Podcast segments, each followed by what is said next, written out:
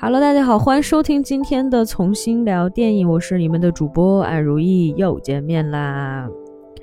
上周我们聊了《监听女孩》，然后聊了之后呢，就我也有朋友去看了片子。然后就跟我们在聊这个哭点的问题啊，我就说，我不是说我后半段就开始哭嘛，我就觉得，哎，我最近一段时间的这个情绪哈，总是会跟着这个影片去走，而且呢，情绪的这种强度会非常高，这是一段其实非常好的一个。过程吧，我觉得有些时候，啊，呃，这个有一些敏感哈，你总是能在这种故事剧情里面体会到这个人物内心是什么样子，说明这也是一部好的作品。所以就是，呃，我跟我的朋友前一段时间有一个姑娘就很喜欢看那个《机智医生生活》，然后我们每周都会对一遍，就说，哎，你今天看你这一周看那一集的时候，你有没有哭？这是第几集？啊，几乎我每一集都会哭哈。如果你们有兴趣的话，大家可以去看一下那个第二季，真的还蛮，还蛮感人，就挺挺多戳你的那些点。然后这个说到这些，然后我们再说一下上周还有一部新片，我看的是那个《好好拍电影》，这个是我们上次其实已经说过了，当时我就想说，哎，那我就去看一下，看完了之后看要不要跟大家讲。但是我更希望大家还是就是说坐下。坐下，这个在这个电视机前也好，然后在电脑前也好，安安静静的把这部片子看完。虽然它不过是一部纪录片，然后它讲述了导演的很多，就是导演许鞍华的很多生平，但是你会在这些故事或者是说拼凑出来的这种情节里面，能够感受到这个人他的那种人文上的那种关怀，包括因为。我觉得很多时候是他跟他本身学的这些东西，以及他的这个家庭的这个背景对他的影响，都是息息相关的。所以你会发现，就是他之前就学文学的嘛，就总会有那种非常文艺的那种，但是。就是文学的那个点，就是它会很戳人，它的那个深度就会很强，所以你看到的就很多，呃，许鞍华拍出来的电影，它其实不过是在小人物身上去折射整个社会对于。呃，这个一个渺小的人物，他的一些影响，以及呢，就是说，在反倒就是社会上面不同的这些人，他们的一些不同的这种反应和人物关系之间的这种变化。是非常非常有意义的，呃，然后这个纪录片其实是基本上是以他在拍完《明月几时有》的这个时间节点，啊为一个开始，然后再讲这个这段电影里面他在拍的时候的一部分的心路历程，然后呢再夹杂着就是说导演从小的时候他的这个生活，然后包括就是在澳门的这个年幼时的一些经历，然后回到了。香港，然后母亲的这个身份，呃，对他来讲，可能就是有很多不同的这种文化上面的一些冲击，甚至是观念上面的一些冲击，都对于他未来这个人的这个思想的形成，呃，产生了不小的这种作用和影响。我觉得就还挺，我觉得还算比较深刻的吧。我觉得其实大家可以去。啊，静下心来来看一看这部片子，然后另外一部呢，就是我去影院看了《失控玩家》，然后果然是不同凡响哈。虽然其实就是不过是很普通的这种爆米花电影，但是在目前的这种电影市场上来说，能够看到这样的片子是我们非常喜闻乐见的，因为一方面。呃，你会感觉到呃放松，然后另外一方面，你又感觉到它很有意思，甚至是说它的这个简单的情感线哈，它有时候也会戳到你。然后最重要的是，其实这个故事里面，它的主题是在讲这个 NPC 觉醒哈。虽然它最后会带回到那个人物，就真正的真实的人和人之间的那个感情里面去，但是实际上，呃，这个 NPC 觉醒的部分和你和 NPC 谈恋爱的这种真实感，还是非常对于一个女性观众来说，它其实也还是蛮戳你的。有兴趣的话，大家可以去看一下。好了，那我们今天呢就进入正题来讲一讲。我们今天来做，就是我们来为大家介绍这个《Modern Love》的 Season Two 啊，第二季终于出了。呃，今天来跟大家聊一聊这部剧吧。首先呢，先跟大家讲一个抱歉吧，就是因为最近这段时间实在是太忙了，然后导致就是说，我们今天这期节目基本上就是你听到的就是一个直播过程，全全程没有剪辑，OK，所以你就听到什么是什么。而且呢，就是很久之前我一直在做一件事情，就是每一次看片的时候都会做笔记，但这次我没有。而且呢，就是。呃，先跟大家来稍微聊一下哈，因为这个片子呢，实际上跟上一季也是没有什么太大的差别。首先，它好像是从那个 New Yorker 上面吧，我记得是，啊，它会连载不同的这种嗯故事。啊，是《纽约时报》，是那就是《New York Times》，就是在《纽约时报》上，就是有这么一个专栏，里面有不同的故事，然后一些呃这个情感关系，然后他们就根据这些情感关系呢，就编出来了各种各样的这个小故事。所以上一季的时候应该是。啊，也是八集，然后这一季的时候也是八集，哈，就八集，每集都是一个不同的故事，让你有一种新鲜的这种体验感。确实，不同的导演和不同的演员演绎出来的这些爱情故事呢，呃，有很多值得我们去挖掘的点和值得我们去探讨的点。而且这一次呢，我觉得是我最认真看电影的一次，因为中间基本上是没有他没有打断的，因为它本来就不是一个连续的这种故事，所以我就尝试说用我碎片化的时间去完成这样的一个故事，是非常去看这样的一个剧集是相对来讲轻松一些的，因为现在就是呃工作的原因导致我现在上班的路程有一些远。然后你每天上地铁的时候打开这个，嗯，你的手机，然后你就看三十分钟，基本上是非常合理的一件事情，也可以让你专心的去看。故事呢也相对来说比较简单，但是它有一些细节上面的一些处理，也会让我觉得还蛮感人的。所以今天我们在聊这一些故事的时候，可能同时也会跟大家来探讨一些情感方面的故事啊。如果大家有任何想说的，欢迎随时在听我们节目的时候给我做这个留言或者评论，然后我们一起呃来探讨一下。我也想知道大家的一些想法，因为其实，在很多时候这样的片子哈，都传递了一种啊某一种情感观，但是呢，哎。就这一次都很温馨，嗯，就基本上八个故事，每一个都十分十分的温馨，啊，然后也让你觉得，哎，就是这又是一个骗我谈恋爱的故事，是吧？确实，这是八个骗你谈恋爱的故事。首先，第一个故事呢，其实是讲一个，呃，这个中年女性吧，就是她其实拥有非常幸福的家庭生活，但是她有一辆就是老旧的破车。他就是不舍得卖，这车每次都要修，而且呢，修的时候费用还不低，而且是那种敞篷跑车。就你每一次在感受这个敞篷跑车的时候，你就觉得它冷。他就是一直开车的时候会戴那种围巾，甚至他的这个修车的这个师傅呀，都已经开始嫌弃他，就跟他说：“哎呀，你不要请我，你赶紧把这车卖掉啊！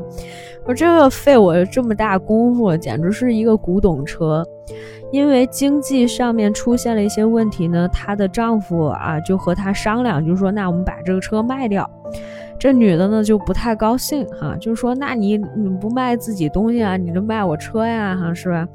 你开始的时候你就觉得这个女的简直不可理喻，这个车到底发生过什么？甚至是她在跟她女儿商量的时候，她女儿也觉得说：“哎，你竟然要把这个车卖掉。”后来我们才发现，原来这个车它呢是。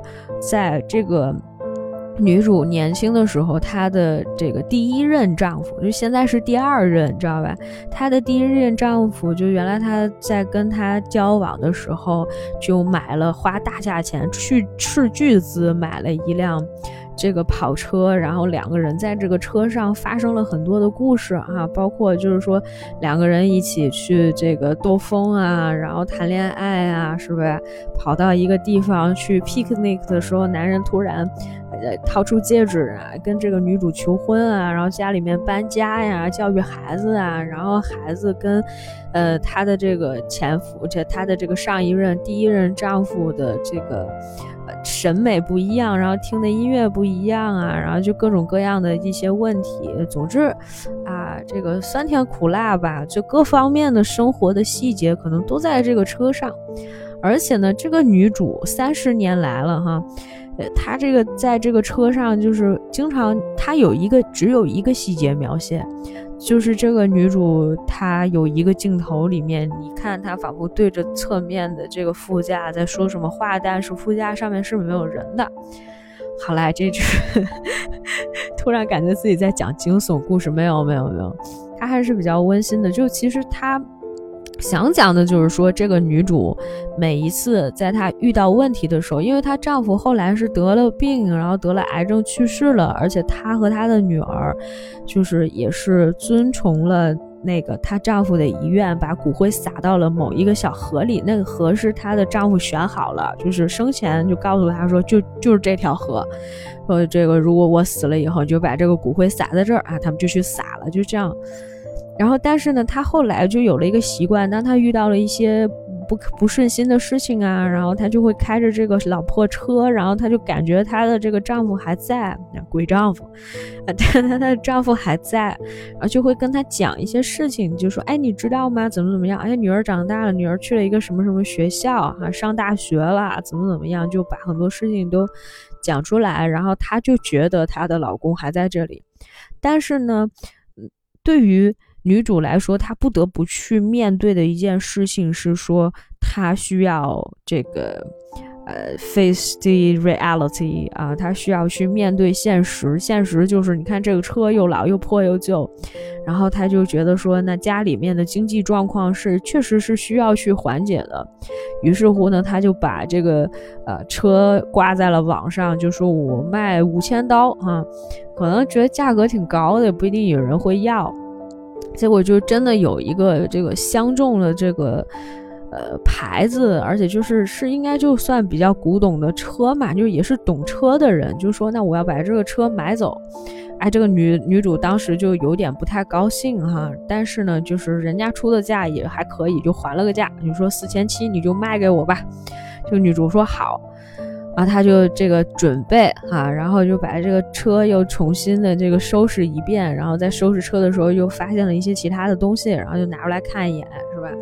啊，然后呢，这个终于他就突然之间把车都擦完了以后，还是觉得回忆起了很多这个她跟她丈夫的前夫的一些开心的一些回忆，然后就把这个抹布往这个桶里面一扔啊，把车开走啊，就开。开开到这个路上，然后就特别开心啊，兜风啊，就是有点不舍，就算是对她第一任丈夫的一个告别，然后把这个车卖掉了。卖掉了之后呢，她就觉得很多事情都不是很顺心，也不是很开心。但是呢，我觉得卖车这件事情呢，就是让她终于跟她的这个现任的丈夫坦诚，就跟他讲，他说其实有一件事情我一直没有跟你说。因为他其实卖车这个事情，他女儿其实也不太高兴啊，就跟他发一通脾气。啊，大女儿、二女儿是他跟他现任丈夫生的。然后这个他就跟他现任丈夫讲，他说：“其实我有件事情瞒你蛮久的，就是因为这个车，我当初不舍得卖，是因为我每一次坐在车上的时候，都会想起我的第一任丈夫，而且呢，就是我觉得他好像一直都在我身边。就当我开车的时候，我一烦心事情，我都会跟他讲。”然后这个女的就觉得，哎呀，我跟你讲这种事情是吧？对于你来说，你可能不太能够接受，是吧？就不是特别，可能就是对你也不是特别好，对。然后，但是呢，就是。我我觉得某些时候是在展现说她的这个现任丈夫也有成熟的这个感情观啊和价值观。她说我认识你的时候，其实这些事情我已经是知道的，就是我知道你有一个这个前面有有第一任丈夫，而且你很爱他，是吧？对方就是也对你很好，所以呢，就是你可能对于这个事情不能释怀。我是一个成年人，所以我们在看待这个感情问题的时候，我是能接受这件事情的。他说这个没有。没有关系，就是说你随时需要有倾诉的东西，我可以就是当做你的这个肩膀，可以帮你去啊分担一些，或者是说能够安慰到你。就是但是就是这确实是我们之间的一些问题，因为他当时因为他们这个经济状况不太好，然后为了缓解经济状况，然后两个人吵架嘛。所以这个女的就伏在这个她她现任丈夫身上，还哭了一通。哭完了之后呢，结果哎。过两天，她丈夫呢又去找到了这个买车的这个人，又把车重新买回来了。因为她把她的那个，就是这个她现任丈夫有一有一艘船，有一个船，然后那个船也能卖一些钱，她就把卖卖卖船的那个钱，然后呢就拿来又把这个车又买了回来，哈，就也算是贴补家用嘛。然后呢，这个女主就正好呢，就接她那个女儿，她女儿就是在外地上大学吧，应该是，她就开着这个车去接她女儿了。她女儿开着这个车，哎，还在，哎，就挺高兴的，就挺开心的。就是她女儿也觉得说，哎，我。也觉得爸爸还在啊，两个母女两个就很开心，回忆起来以前他们一家三口在一起的一些片段。然后呢，这个时候就车开过去，然后你就看这个镜头里面啊，车后座这个就她死去那个丈夫就坐在那里哈，就是我现在讲起来，虽然你们觉得有一些 惊悚。但你发现了吗？我今天就特意找了一个非常温馨的一个音乐，为什么呢？就是因为不要让大家有这种感觉哈。虽然这第一个故事里面，呃，我们多多少少会感受到一些不太一样的东西，但是呢，我其实在每一段故事里面都得到了一个，我觉得算是共同的主题吧，就是就是爱是能够延续的。就是当然，从某些角度上来说，所谓的这种断舍离，是我们现在生活比较追求的。比如说，你看他就是很拖累你，是吧？你经济状况又不好，就卖掉一个车，它其实不过是对，呃，逝去的人的一种追思，嗯。某些时候是，我就可能需要有一个东西让我有一个念想，然后我证明他曾经，啊，活在我的世界里面，活在我的生命里面。然后如果我说我把这个车卖了，就好像我跟他之间的感情少了某一种东西，少了某一种实体的东西去维系它。但实际上就是并不是这样的，它只是给世人的一种证明。怎么讲？就是你在你心里面是什么样子的，其实只有你自己是最清楚的，外人其实是不太能够感知得到的，对吧？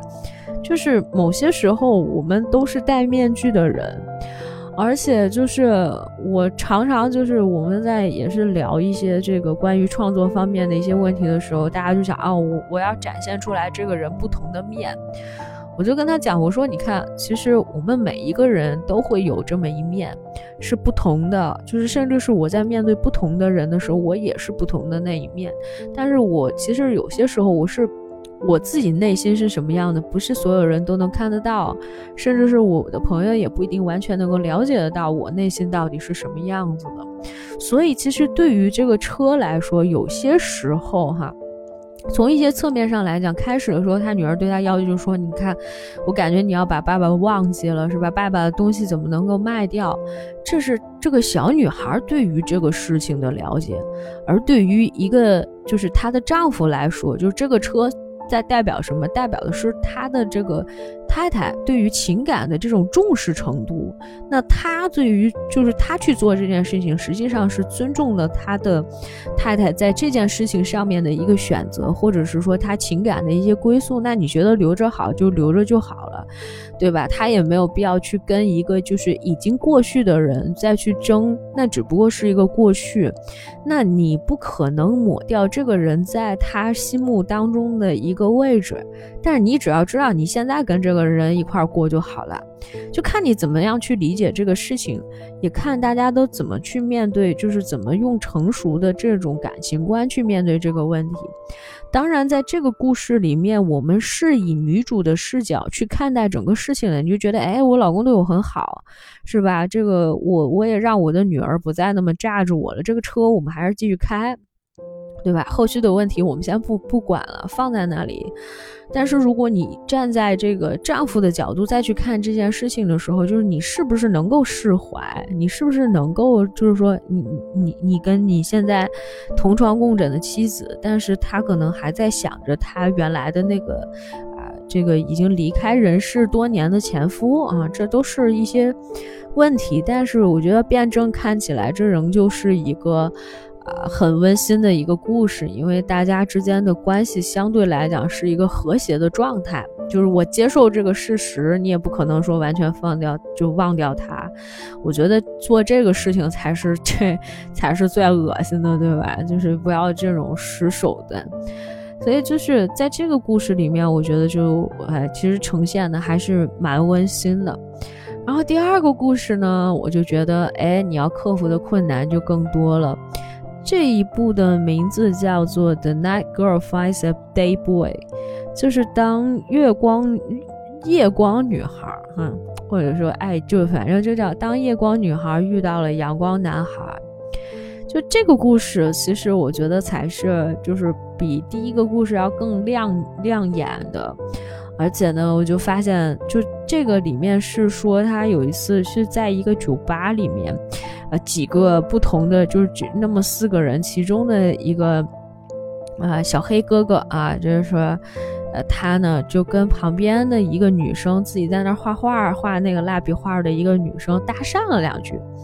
他当时就觉得这个女孩可能还挺有意思的，哎，一个人来酒吧，然后坐在酒吧里面画画，然后他就说，哎，你画的是什么？然后就两个人就交谈了起来，甚至呢，就当即就对这个女孩有了非常。呃，也不算浓重吧，就还蛮喜欢她的，就而且就这女孩当时结账走人的时候，当场这个，呃，这个小黑哥哥就去找人家要电话了。那个那个女孩就是有点像拉美裔的哈，那可能是那种，我我我不知道，我不知道拉美裔的应该算什么，就是反正就类似什么印第安人种那种。那种感觉的，然后这个小黑哥哥就留了电话。我不是特意在说人种，我也不是歧视哈，就这里面其实有挺多黑白配的，我也不知道是不是特意为了就某些这个正确的原因哈，就才做的这个这个搭配。然后但是呢，确实很有意思，因为你想。我们后面会说到，就这个女孩后来就开始跟这个男的，就真的跟这个男生约会。但是这个女孩，她就她她是一个患有睡眠相位后移综合症的女性。怎么解释这件事情？就是说，这个女人的日夜是颠倒过来的。别人在上班的时候，她在睡觉，就她的休息时间是从早晨的八点到下午的四点左右，就这段时间是她休息的时间。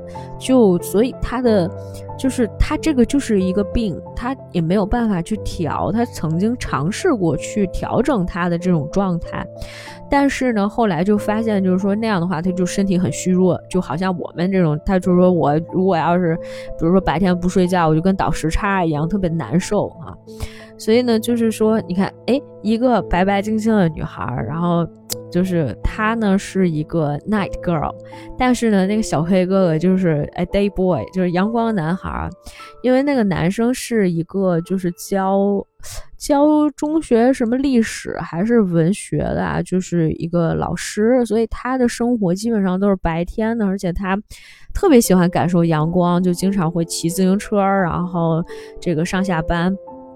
呃，就对他来说，就就这这都是他觉得很有意思的事情，然后就希望说能带这个女孩多看看白天的景象，但是没有办法，因为女孩的这个工作也好呀，然后她的日常的一些交易，就是因为这个嘛，她也没交到什么朋友，啊，然后就在一个夜间，在一个 club 里面卖票这种这种辅助性的工作。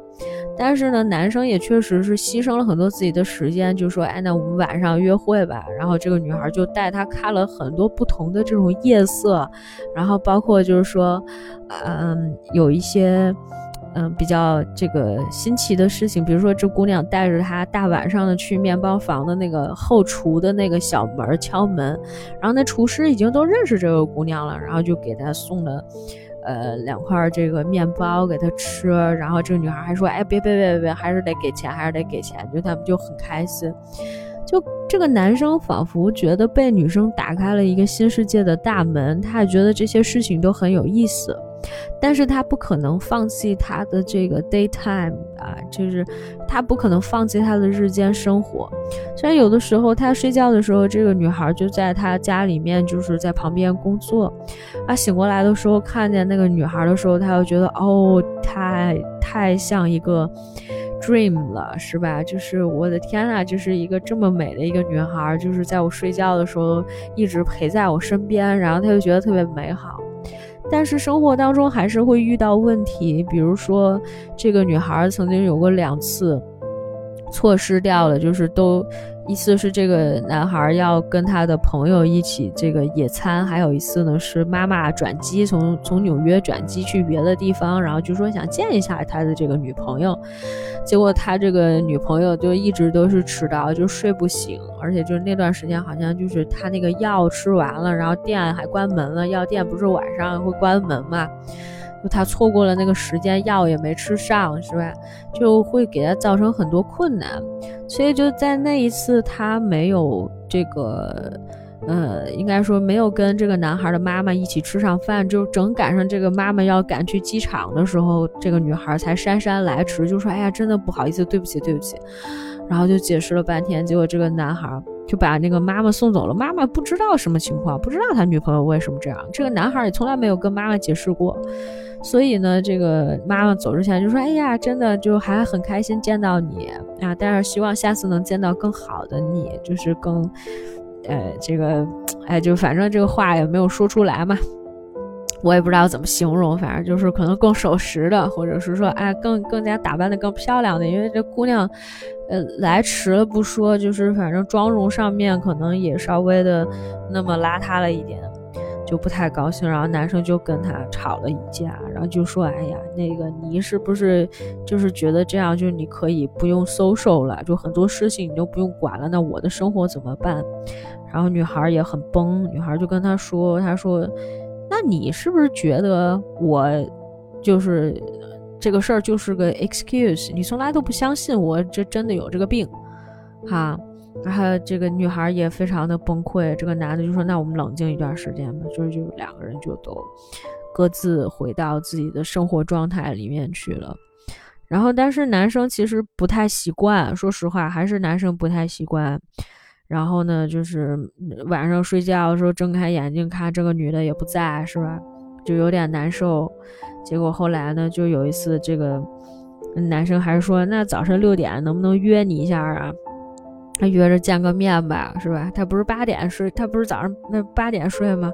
嗯，那早上六点约你一下吧，就约会。结果那个男生带她去了一个房子，就是让她来这个地址。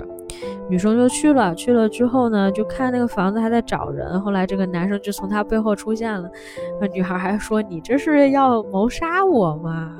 这个男的就说：“啊，没有，没有。”嗯。但是就是两个人还是互相表现了，表示了这种思念之情，就还是很想对方。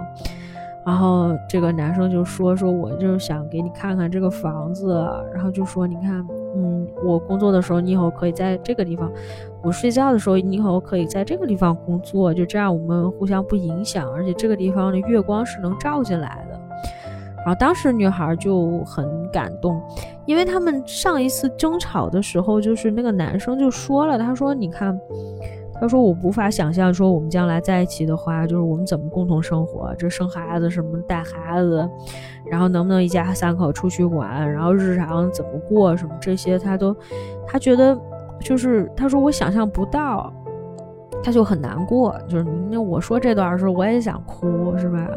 就是我也觉得他们这这怎么弄呀，是吧？甭管我站在男生的角度还是站在女生的角度，我都觉得，哎呀，真的是太惨了，怎么办呀？就是确实是两个。状态不一样的人，但是说实话，你很难再找到一个也这样工作的，是吧？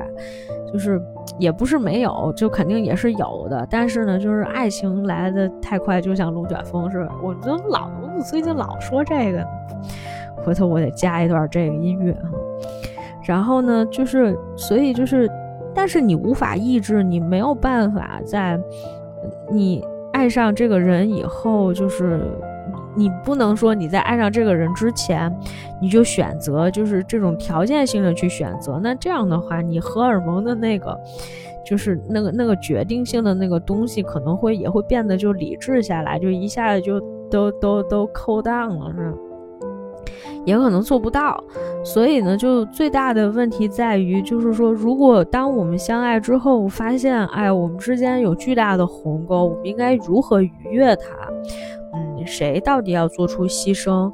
那这这个故事里面，其实男生也是做出牺牲，但是当时这个女孩就是说，她说：“哎呀，这个咱们这个好像一个 fairy tale，好像一个童话故事。”她说有一个童话故事就叫《The Night Girl and the Day Boy》。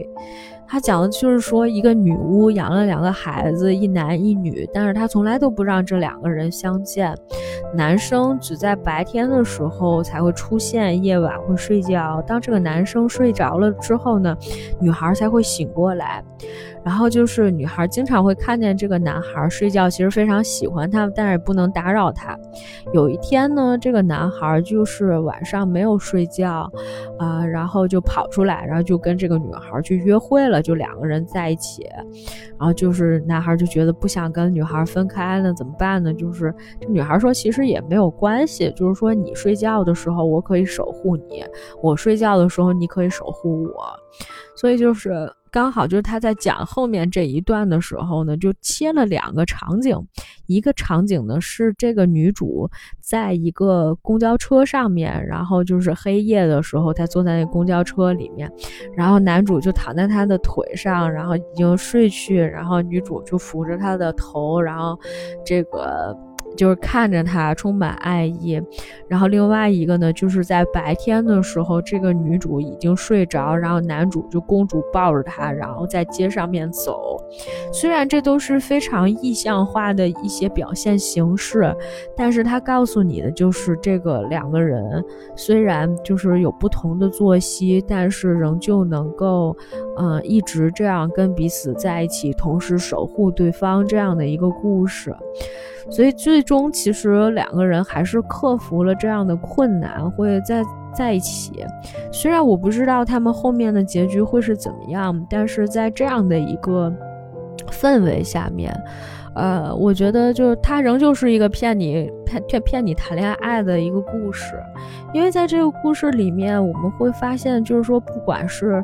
就是我，我去努力做了一件我其实想做的事情，因为我跟我的这个 dream girl 在 date，就是我我我可能会牺牲我自己的时间，然后去做一些，就是需要可能我需要去努力才能去做的事情，但是这些努力我并不会觉得白费。虽然生活当中还是会遇到一些困难和问题，但是，啊，我们都还是用成年人的方式尝试去解决，尝试去沟通，然后不要把太多的负面情绪带给对方。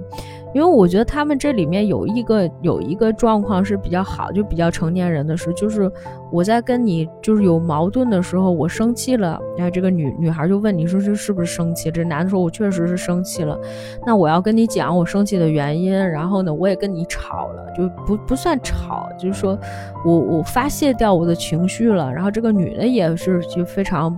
这个不太高兴，但是是因为这个男的对她有误解，或者是说我就是这样，就是你原本如果你不接受我是一个这样女孩，那你就不要跟我 date，不要跟我在一起，对吧？那既然跟我跟在一起了，你要挑我这个毛病，那就说你觉得我是 anti social，我不想做这件事情，对吧？就两个人吵了一下，但是男人还是选择最后就是说我我接受你的这些这些东西，那我们如何生活在一起？好，我想一个 combination，我想一个解决方式，我怎么样去融合我们两个之间的这种差异？啊，我去找了一个房子，就是我做这样的一个尝试了，可能就是两个人还能继续的这样生活下去。哎，我觉得就是不知道爱的哪个，就是很多时候。呃就是外国人哈，在在在想这些事情的时候，我感觉他们那个就是国内最近两年、前两年吧，开始说的一个词叫什么逆商啊，就是当你在面临一个困境的时候，是不是那么容易被打倒？我们现在属于那种，就是可能有的时候，尤其是面对感情的时候，我说，哎，这人不行，算了，我就不想努力了。可能也是因为你没有找到一个人，你真的愿意为他付出。可能也是因为我们对于情感也好，然后就没有那么确定。然后包括就是，啊，自己在这个这个生活当中也是一个非常社畜的状态。你看，就是我周围的朋友，甚至是我在国外的朋友，都有很社畜的，然后就工作很忙，然后什么都这个没有时间的这种状态哈。怎么样，我才能够真的就是为另外一个人付出？这也都是。呃，需要大家去思考的一些问题，但是哈，困难总会有，解决方式也一定会有，所以我们得相信你能够解决这些事情。下一个故事。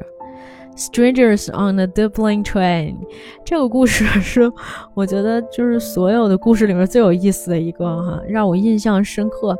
因为之前那个我在微博上面就是看了一下评价，然后大家都特别喜欢这个故事。因为这个故事就是那个 Before Sunrise 还是 Before Sunset，就是那个三部曲的那个感觉是很像的。这个女主第一开始的时候就是那种有一点乖乖女的一个，一看就是在读，呃，这个还在上学还在读书的一个女学生。然后呢，她碰见了一个帅哥，帅哥开始的时候还没有坐在她对面，坐在了另外一个，就是长得有点，就打扮有点那种。很热辣的那种，她她这个这个女孩内心形容那个女的是安吉丽娜·朱莉哈，她说她当然喜欢朱莉了，是吧？怎么可能喜欢我？结果这个男的还是跟她聊了起来，而且两个人聊的很多。虽然这个女孩是做中世纪研究的，然后是一个 就是啊比较古老的这个。呃，一个这个研究方向了，然后男生呢是一个程序员，其实是，也不是他并不是做那个什么市场的，就当时他们俩聊的是啥来着？啊，就是反正就是挺有意思的，就是差别很大，但是呢就很有兴趣，两个人互相聊。那女孩确实长得也好看，所以就是两个人在分别的时候呢，男生就说说那个，哎，我其实就是。特别想 kiss you，但是这个女孩就说是不是 too fast？我们第一次见是吧？也不太合适。他就说好，然后说那我们就在这儿分别吧，是吧？就是当时已经要 block down，就是那个要封锁了，所以他们两个人是这个从那个格尔给开到都柏林的一个车，就是他们两个在都柏林这个车站要封锁了，就是回家嘛。那边也封了，就是那边没有人，所以就回家待一段时间。然后呢，两个人在告别的时候，这个男的突然又叫住了这个女的。这女的开始背电话号码，这男的说：“别别别别别别别别别告诉我电话号码。这样吧，咱们不是封锁两个星期吗？两周后的周六二十八号的第一班车回格尔维的，我们就一块儿坐。嗯，就是 that that means a yes，对吧？就是咱们可以继续，是不是？”就是就感觉真的是一个就是就第一次的这种 date 一个约会，这女孩就说好，然后俩人互相没留电话号码走了，是吧？然后就漫长的这个呃封城的过程，就是其实这是很让人崩溃的，而且两个人就突然想，哎，这男的说，哎呀。为什么没有要电话呢？是吧？这个女的就说：“哎呀，他肯定不靠谱，他肯定不会去。我觉得这事儿不行，是吧？就是都有一些内心的挣扎。但是呢，就是他家里面人也会说：‘哎呦，你这个多 romantic 呀，是吧？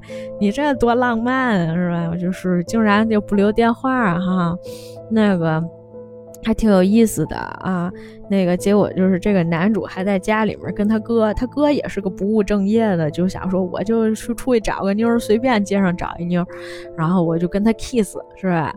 然后这个他弟弟就说：“哎呀，你这这我这好不容易回家了，是吧？你也不陪我。”然后结果又跟他哥看那个 Before Sunset，然后他说：“哎呦，这第一部完了，就是哎，就这，嗯嗯，啊，挺好，挺感人。”他哥说：“啊，还有两部。”他就啊，什么时候是个头啊？啊，什么时候能够结束 date？什么时候能够跟那姑娘在一起？两周之后，呃，这个封城的消息呢继续蔓延，就是说我们得延长两周，延长三周，是吧？那怎么办呀？就是每一个人的活动范围不能超过两公里。他看了一下，那火车站离他得有五公里，他超出去了，他怎么办？他说这样吧，我不能不去。然后他觉得，我觉得那还那姑娘一定会去。那姑娘自己坐在家里面说，算了，我不去了。说觉得那男的肯定不靠谱，就反正就 一直在犹豫哈。虽然他挺帅的，但是我觉得，嗯。他不太会去，但是其实两个人都是骑着自行车去了。男生骑到那儿，骑到一半的时候遇到了一个女警，那女警就说：“你从哪儿来呀？”他我就住这附近，我呃运动一下。然后这个他说：“那行啊，你住哪儿啊？”嗯，他看了一眼，他说：“哎，算了吧，我就跟你讲吧。是这样的，我两周之前呢约会了一个女孩，我们俩第一次在火车上见，然后呢相谈甚欢，就很像那 Before Sunset。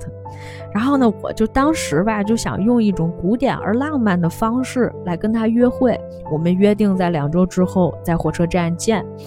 但是呢，现在这不是封禁吗？我就觉得说这姑娘一定会来，我就得去见她。”对吧？那女警就说因为没有车呀。他说不，我就是为了去见他。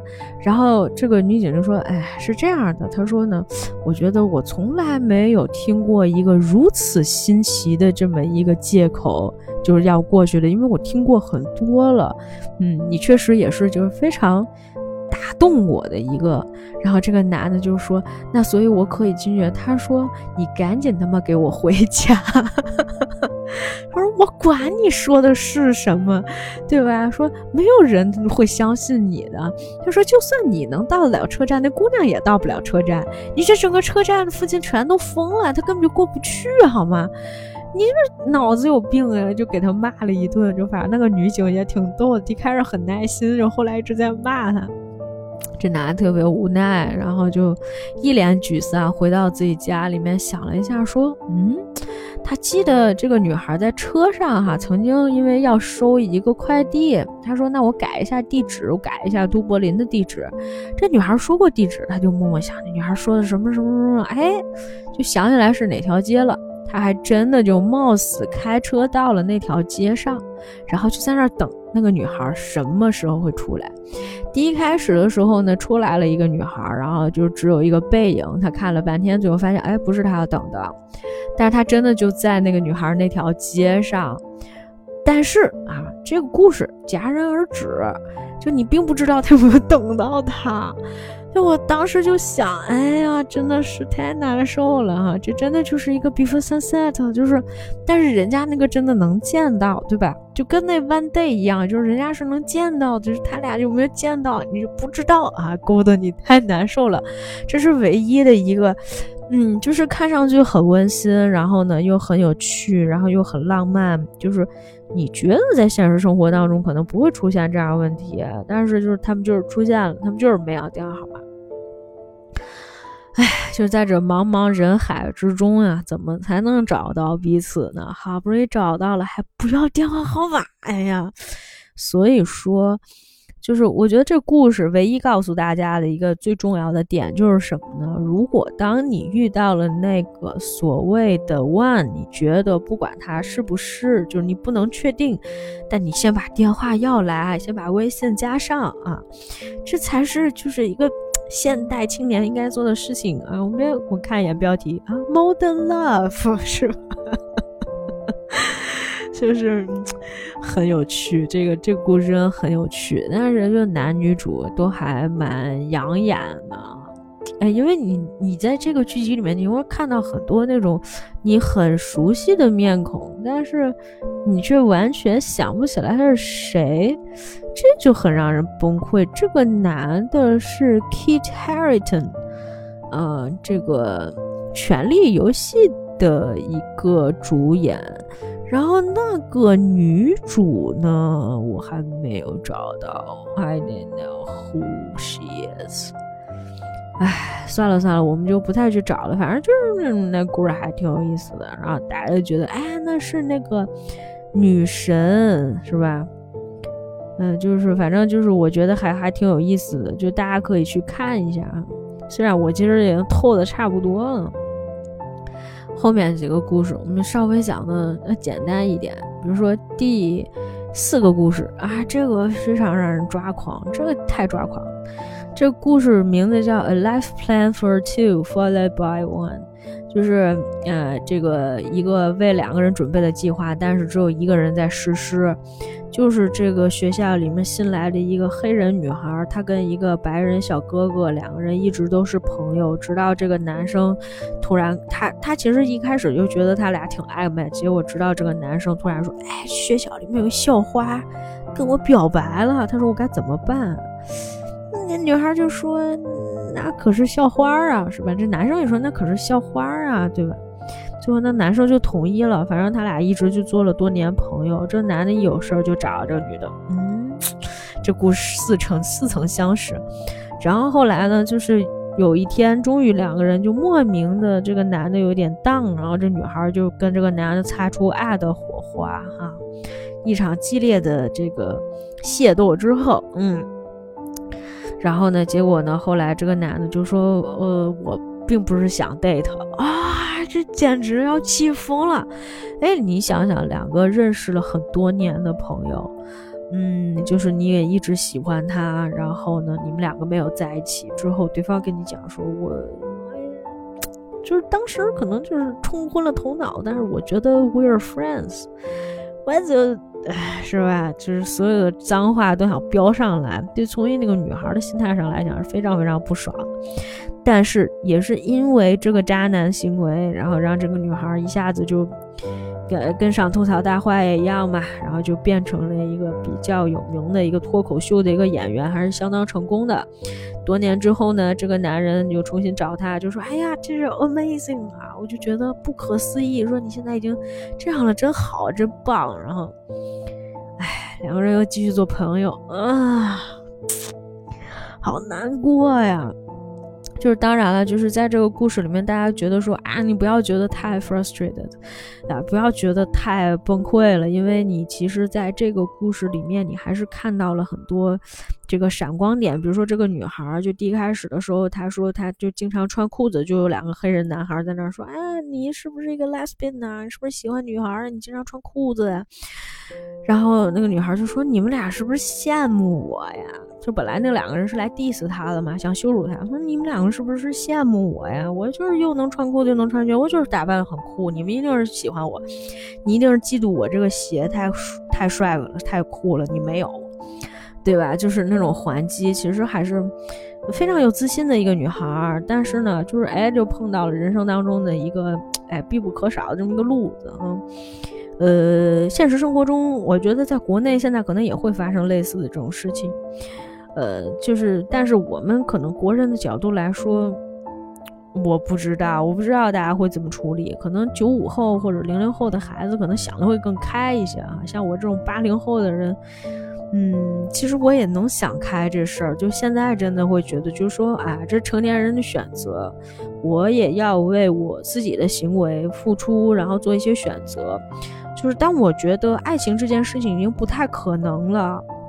然后我也并不会太去强求这件事情，只是说，就是我们希望，就是说，还是维持一个比较和谐的一个关系嘛。只是说，就是我还能不能原谅你，能够继续做朋友，那是另外一件事情，对吧？就不要我，我觉得就是还是在像像我吧，我就可能不会觉得我不要把我的底线放得太低。That's all。然后。我们来进行下一个故事啊！随时大家有需要吐槽的地方，欢迎大家给我留言哈、评论哈。随时我们再聊这个问题。下一个，Am I maybe this fun quiz game will tell me？啊，这个故事，嗯，我当时就是就是看了一段，我没有看下去哈。这个是讲这个小女孩在。呃，这个质疑自己的取向问题，因为其实班上有男生喜欢她，然后呢，她自己就是不太喜欢跟这男生聊天，但是反而学校里有另外一个女孩，她跟那个女孩聊得特别投机。她自己在家里面做那种心理测试，然后不想被妈妈知道，人家跟她说了，你百分之零不可能，你完全不可能是一个 gay 啊，不可能是一个同性恋。结果呢，他就在做另外一个，是他说我可能是一个，他说我百分之百是，他后来又测了一遍，说百分之百是一个无性恋，但是呢，他还是在某一个时间段的时候，他就是在跟那个女生就是两个人相处的时候呢，就亲了对方，但是呢，事后又不承认认识这个女孩，甚至跟他朋友就说啊不完全不认识，就是那段戏其实就稍微有一点点刻意嘛。就因为他们两个人独自出去了，上了二楼，不知道发生了什么。回来之后，他朋友就问他说：“你刚才干嘛去了？”说：“大家都在这里，为什么上二楼？你为什么跟他一起回来？你们两个什么关系？”一直在那儿问，就逼问他。然后这个女孩就说：“说那个我没没干什么。”然后就说：“我不认识他，是吧？”就搞得另外一方就很很不开心，无所谓。但是对方其实我没太大所谓，只是这个女孩呢，就自己觉得，哎呀，我又说谎，我又说我不认识他，然后我就说都是他的问题，是吧？各种甩锅，就在疑惑自己性取向的同时，不想承认自己喜欢对方。结果呢，后来就是他还是这个，就让他妈妈把他接走了。本来学校里面都有活动嘛，就就让他妈把自己接回家了。之后，但是早上起来还是想说跟那女孩去道歉。然后上来就说：“他说你得，哎，我们有些事情我们要解决一下，我们要说清楚哈。我不是一个同性恋，我就百分之百不是一个同性恋，我可能是一个无性恋者。然后怎么怎么样，就在那儿解释自己。他说：哎，今天的事情真的很抱歉。对方就一脸淡定，就觉得嗯，其实不重要，重要的是，就是呃，因为他后来这个女孩就这个女主说了一句，她说那但是我就就是我只是就是当时想要亲你。”然后那女孩就说：“哎，等等等等，你停一下，你停一下，就是其他的事情都不重要，重要的是你是不是当时是想亲我？”他说：“对。”他说：“那也也可以啊，那没有问题啊，就我也很喜欢，就我我也很开心，我我我也我也想要亲你，就是这个意思。”他们说：“你你喜欢就行了，就是跟你是什么性恋的没关系。”这段故事就结束了。然后就是。我觉得就是他在一个自我怀疑的一个过程当中吧，就前面有一些戏，他的这个安排哈，稍微有一些点刻意，但是大部分的时候你会觉得，哎，这个仿佛自己也就是能够感同身受，这个我们换做异性恋也是一样的，就是那种，呃，我我。我觉得啊，我可能喜欢你，但是啊，你不要误会，don't mess up，是吧？你嗯，不要把这个事情搞复杂哈。我并没有，我只是就是当时可能就是想亲你一下，是吧？就是这这种感觉，啊，其实我觉得都是可以代入的哈。就是这是这是一段哈，非常有意思。另外一个是 in the waiting room of estranged spouses。这个有一点点复杂，因为这个讲的是说一个，呃，前就是前海军陆战队的一个士兵，他跟他的老婆去参加一个典礼，然后被他的这个老婆的一个男性朋友，好像是还是个上司吧，问到了一些他不太喜欢的话题，当场他就怼了对方。但是呢，后来这个。这个女主就是他这个老婆啊，就跟另外一个男的，然后他俩去买什么烟花，然后呢，这个我们这么说吧，就是然后呢，这个海军他的这个就是这个男主呢，就跟另外一个就另外一个女的抱着孩子就跟他聊，他说你觉不觉得我老公跟你老婆有点问题，他俩应该出轨了？这么着就是两个被出轨的人是吧？最后就是协议离婚，在这个过程当中经历了一些。事情，而他们的这些共同经历呢，让他们后面就是突然之间呢，就对彼此有一种依赖感。但是这种依赖感并不建立于就是对对方的，就是或者是说对自己另一半的那个第三者的一种报复，它不是那种心理哈，它都是比较平静的。就是虽然你发现这这个整套故事下来。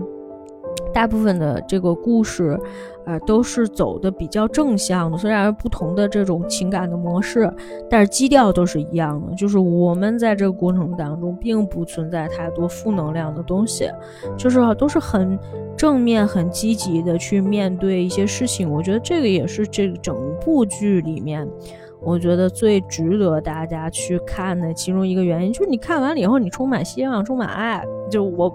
真的，就最近一段时间哈，我前一段时间也有这种感受，就是我们原来有一些这个，哎，这这不不不不点名道姓儿吧，反正有一些这个呃项目的这个这制作制作工作人员吧，就总总爱说我们这需要刺痛别人。就我觉得现在不是那个时代了，就你也不需要刺痛别人，是吧？本来大家生活已经很累了，就是你要是搞不出来那种严肃文学，可也也可以搞一些轻松一点的话题，对吧？没那个能力就别干那个，别揽那个瓷器活儿，就是你能干什么就干什么，就不是刺痛别人，您那都是揭人家伤疤，不要干那种事情。就是这个说远了一些，就是说。不是所有的作品都适合那样，就是如果说大家想看那种，啊揭露人性的，我觉得也可以去看。然后我觉得我最近这段时间就是还是希望能够给大家推一些轻松一点的片子。过一段时间我们再讲那些刺痛的、刺痛。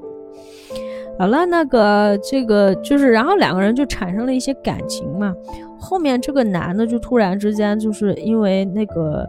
就他已经跟他妻子协议离婚了，但是对面那边那个男的，是吧？又过来问他，就说：“哎，你看我老婆，我这孩子生病了，然后我想让他去送去这个医院，已经到晚上。他说我不知道这事儿该怎么做，过来问你。”这男主说：“那你对吧？就是就是因为他老婆不想送嘛，他老婆想第二天再送。他说那这个事情你还是应该去送他去的，你还是应该坚持，毕竟你是孩子的爸爸。”结果就送过去了，送过去之后呢，这个男主也过去看，然后就是，呃，这个那个女的当时就是就在他怀里面哭，就说那个你看这孩子，哎呀吓死我了！果然这个男的决断是对的嘛，就说孩子爸爸决断是对的，送医院来了。他说你看我怎怎样，然后呢就还后来就依偎在这个男的的她老公怀里，就那个意思就是表明就是说你看人家才是一家子，对吧？对但是实际上那个角色是谁来做的呢？是这个男主做的。男主觉得，哎，我又一次被全世界抛弃了，是吧？在走在路上，有一些很意象化的一些表达，就包括就是说他脱掉他的。就走在路上，然后你就突然觉得，哎，他说他他脱掉他的军装，他脱掉他的维修服，他扔掉那个什么，呃，烟花棒，然后就是扔掉想送孩子的袜子，就是这一套，其实都是在说他在用不同的身份，或者是说他总有一些包袱。啊，他需要卸下这些东西，他就觉得就是这些东西都不重要了。我被别人做的事情不重要了，人家那才是一瞎子，是就消失了很长一段时间。但是后来就再次遇到了这个，就是这个带孩子的这个原来被出轨的那个那个对象。那个女生，然后那个女生就跟他说说你你最近这段时间在干嘛？他就说哎呀，这恭喜你看，你看孩子这个过生日了是吧？然后就说那个你们一家子过得也都挺好的。他说你是觉得我跟我那个前夫复合了吗？这就是你失踪的原因吧？然后对方也没有很着急。就跟他说，我之前那个 date 没有跟你一一块儿嘛，不是孩子突然就病了嘛？说那我们今天补一个吧。如果正好就是说孩子可以让别人带什么的，就也是一个比较温馨的一个一个一个结局吧。就我觉得这里面，就当然了，我我觉得这里面就是我比较觉得开心的是什么？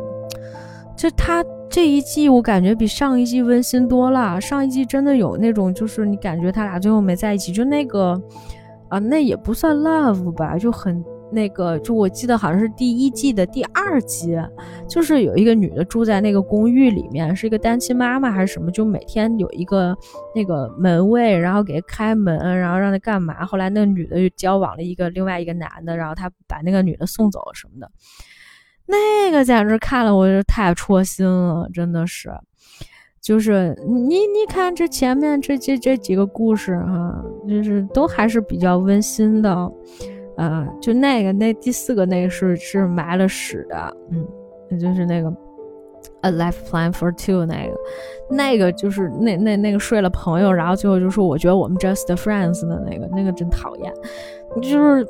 嗯，但是大部分还是比较温馨的，就是心态上面保持个非常成熟的一个一个感情观和世界观，十十分正面。我就觉得就完全可以给孩子看，当然得看是多大的孩子啊，十几岁的孩子还是可以的，就是只要在那个父母的监督和陪伴下。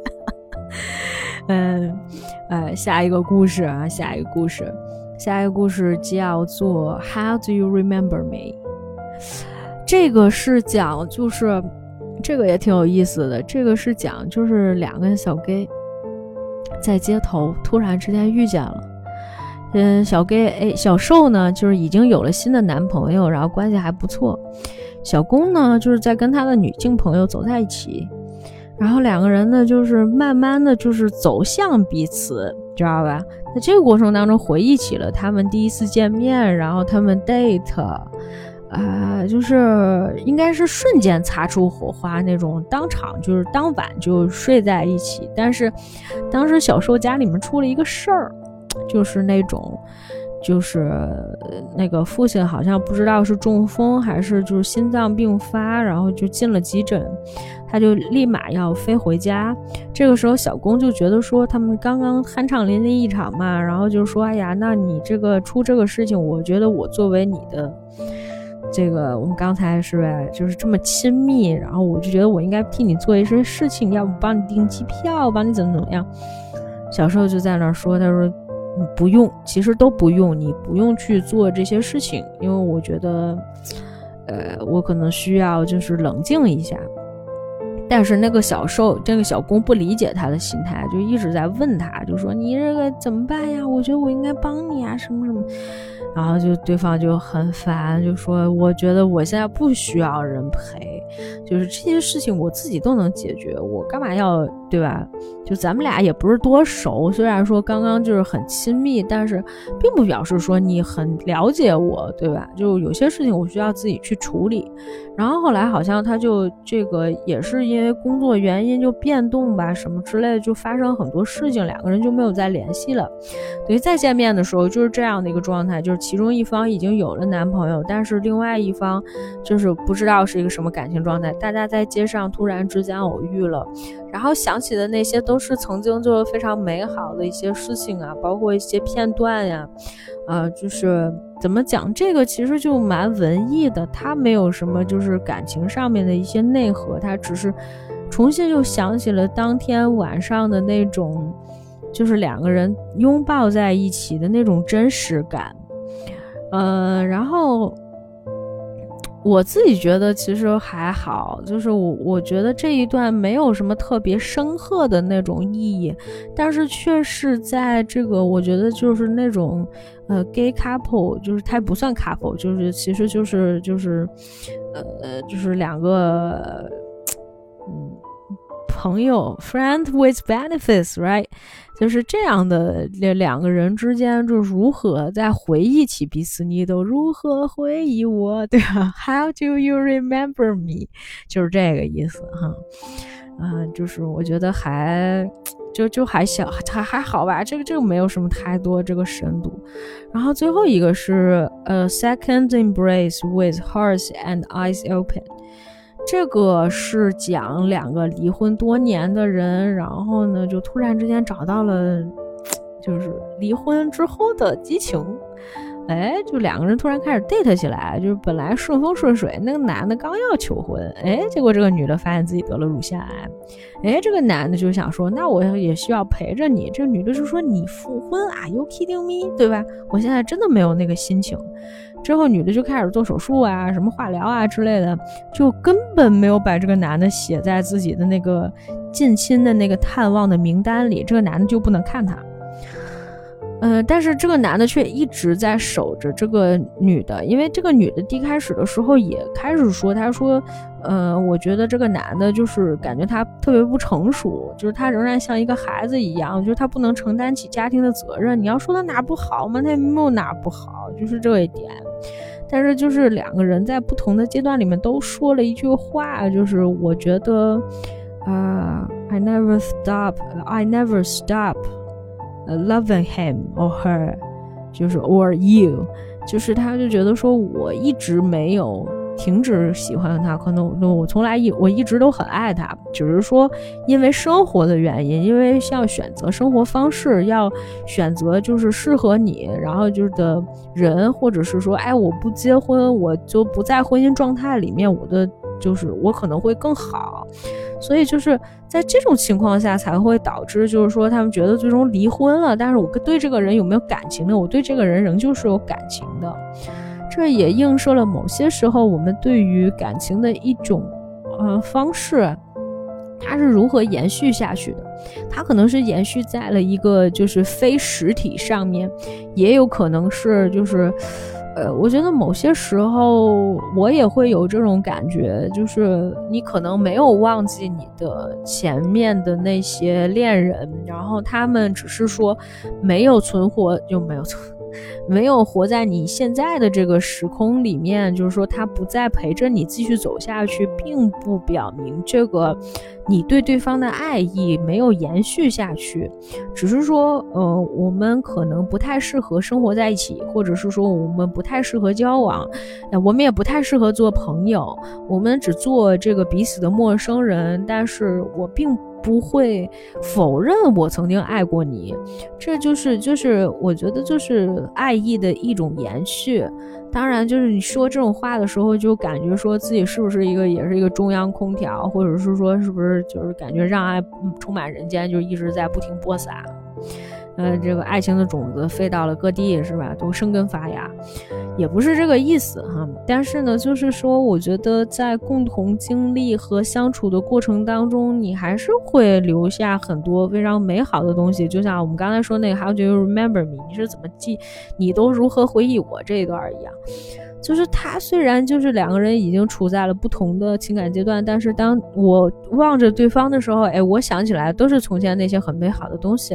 虽然我们之间有一些争执，有一些分歧，然后，但是我在某一刻的时候，我甚至觉得说，啊，我可能还是爱你的，只是我现在身边有别人，我我可能更爱他，或者我 suppose 更爱他。就是会有这样的一些一些一些感受吧，我觉得就是其实这都很正常的，看我们怎么去理解这件事情哈，看我们怎么去这个去树立自己的情感观，其实在这个剧集里面都有一些呈现，我觉得在某种程度上。倒是真的会让我有一些不一样的一些感受啊！我还是看完了，觉得嗯，还挺挺温馨的。嗯，我觉得就是对我来说是一个非常不错的，就是假期里面也好啊，或者是说你平日的时候累了的时候，你去看一眼这个东西，你就觉得嗯，生活还是非常美好的一件事情啊，骗你谈恋爱的故事。所以呢，我觉得这个。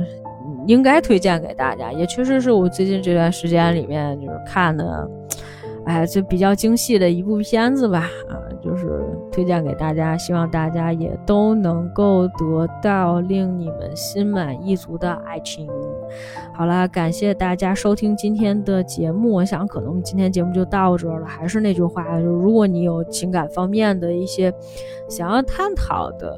或者是说你不赞同我的地方，Never mind，你都可以那个留言给我私信评论，然后这个转发是吧？发给你的朋友，说你看这个主播真是，咱不知道咋想的，嗯，是吧？